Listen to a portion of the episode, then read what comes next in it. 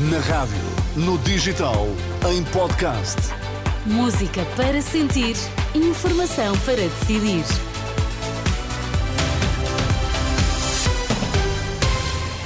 Informação para decidir. Começamos pelos destaques, Miguel.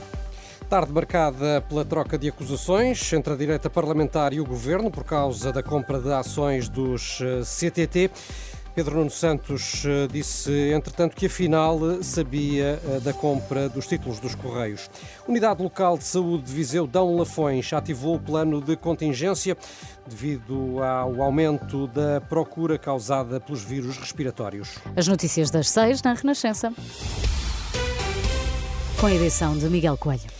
A polémica compra das ações dos CTT a marcar o debate no Parlamento, com o PSD a lembrar a Pedro Nuno Santos que a privatização dos Correios estava no memorando da Troika assinado pelo governo socialista. Joaquim Miranda Sarmento ironizou, lembrando que o ex-ministro das Infraestruturas fugiu às perguntas dos jornalistas. Fica claro que ontem o spin do Partido Socialista ainda não estava preparado e está hoje a dizer que afinal sabia. Provavelmente consultou o seu WhatsApp e descobriu que afinal tinha sido informado. Mas o secretário-geral do Partido Socialista, no spin que o Partido Socialista preparou de ontem para hoje, já veio atacar a privatização, a mesma privatização que estava no memorando de entendimento da Troika que os senhores assinaram. Líder parlamentar do PSD, já esta tarde ouvimos aqui o líder da Iniciativa Liberal acusar Pedro Nuno Santos de estar nas mãos eh, de PCP e Bloco de Esquerda por ter dado luz verde à reentrada do Estado no capital do CTT. Quanto ao Chega, afirma que este caso mostra que Pedro Nuno Santos não tem preparação para ser Primeiro-Ministro. São reações partidárias depois do ex-ministro das Infraestruturas ter admitido que sabia do negócio da compra de ações. Pedro Nuno Santos aproveitou para desmentir o líder social-democrata. Eu em nenhum momento momento disse que não sabia da operação. Eu estava à espera que o Governo eh, prestasse ainda esclarecimentos. A única coisa que eu disse foi que não é o Ministro eh, setorial, que tem a tutela setorial, que dá instruções ao Ministro das Finanças para comprar ações. Foi isso apenas que eu disse. Obviamente que sabia e obviamente que concordo com aquilo que foi feito. Pedro Nuno Santos. Também esta tarde o primeiro-ministro demissionário falou sobre esta polémica, com António Costa a defender que era importante o Estado entrar no capital dos Correios. Recusou que o negócio tenha sido feito em segredo, mas admitiu que não foi divulgado publicamente. A operação não foi, não foi mantida em segredo, porque há que, uh, CDs são uma empresa cotada. As ações foram compradas em bolsa, forma mais pública não há. O que é que não foi revelado publicamente, comunicado publicamente? A intenção do Estado comprar, mas por uma razão óbvia porque no dia em que o Estado anunciasse que pretendia comprar ações do CDT, o que é que ia acontecer? As ações do CDT começavam a aumentar o preço e, portanto, aquilo que nós teríamos de pagar pela compra das ações era muito superior àquilo que tivemos que pagar pela compra das ações. Recorde-se que as ações dos CTT foram compradas em 2020 e 2021 e só esta semana, na sequência de uma investigação da imprensa, é que se soube que o Estado detinha uma participação nos Correios. Estas declarações que ouvimos do Primeiro-Ministro foram feitas à margem de uma iniciativa no Palácio da Ajuda em Lisboa. A Unidade Local de Saúde de Viseu Dão Lafões decidiu cancelar as cirurgias de adultos não urgentes e em ambulatório para responder ao previsível aumento de utentes com vírus respiratórios. O hospital ativou o plano de contingência sazonal que prevê a obrigatoriedade do uso de máscara por parte de profissionais de saúde e visitantes de doentes internados. No âmbito deste plano foi também determinada a ocupação de camas disponíveis em especialidades médicas, num total de 50 vagas. De acordo com fonte hospitalar, foi ainda aumentada a capacidade dos cuidados intensivos. A FENPROF insiste, as aulas recomeçaram ontem com cerca de 40 mil alunos sem professores a todas as disciplinas.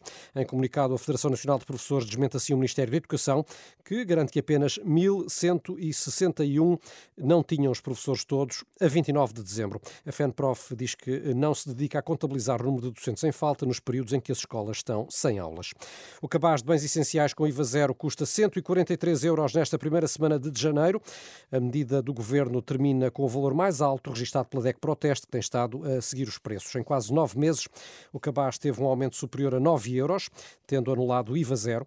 Já em comparação com o início de 2023, a fatura subiu 10 euros para comprar os mesmos produtos. Uma maior aumento verificou-se no azeite virgem extra, que no espaço de um ano quase duplicou de preço.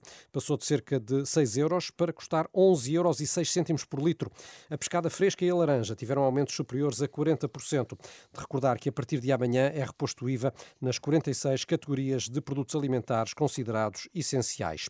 TGV, o eurodeputado social-democrata José Manuel Fernandes diz que António Costa deveria pedir desculpa aos portugueses por incompetência. Em causa a ausência de uma candidatura eficaz aos fundos europeus, ao chamado mecanismo Interligar a Europa. Dessa forma, explica, já teriam sido assegurados os mais de 700 milhões de euros que o primeiro-ministro alega estarem agora em risco. José Manuel Fernandes eh, considera que António Costa está a fazer uma espécie de chantagem, procurando passar a responsabilidade para o PSD e só dá razão a Costa num ponto. O Jorge Costa não fez o penalti. Por... Vamos já ouvir estas declarações do José Manuel Fernandes nesta entrevista à Renascença.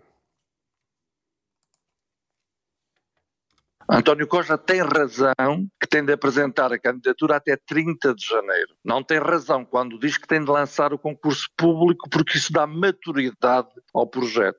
Aliás, António Costa, ao referir que está no limite do prazo, demonstra incompetência, desleixo, porque não foi à chamada de 2021 foi uma chamada de candidatura em 2022, mas o projeto não estava bem feito, não tinha maturidade. E agora, 70% de 1.045 milhões de euros têm de ser sinalizados através de uma candidatura que acaba ao prazo em 30 de janeiro de 2024. Se não for apresentada essa candidatura, os 750 milhões vão à vida? Não quer dizer que vão à vida. Depois, os cerca de 700 milhões de euros ficam disponíveis para todos os os Estados-membros. Mas há aqui um ponto importante: lançar o concurso público não é uma obrigatoriedade. O que tem de haver é uma candidatura. E uma candidatura que não é 700 milhões de euros para todo o TGV. E aqui há falta de transparência. Os portugueses deviam saber quanto é que custa a totalidade do TGV. Onde é que se vai buscar o resto dos recursos? Vão existir parcerias público-privadas? Em que áreas?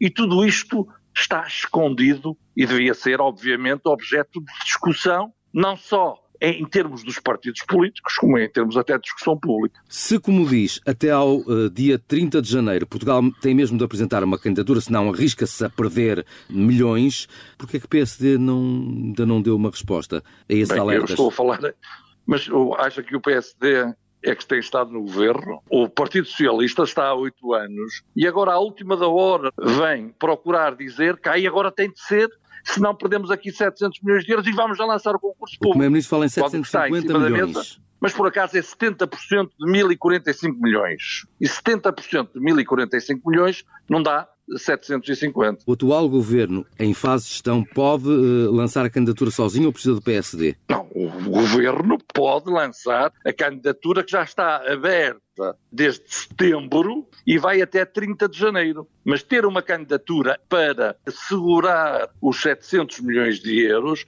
não significa que se tenha sequer de lançar o concurso. Não vincula o PSD naquilo que é o projeto total que ninguém conhece. Alguém conhece qual é o valor do projeto total do TGV? A pergunta que o eurodeputado social-democrata José Manuel Fernandes deixa no ar nesta entrevista ao jornalista Pedro Mesquita. Obrigada, Miguel. 6 e 8, boa tarde.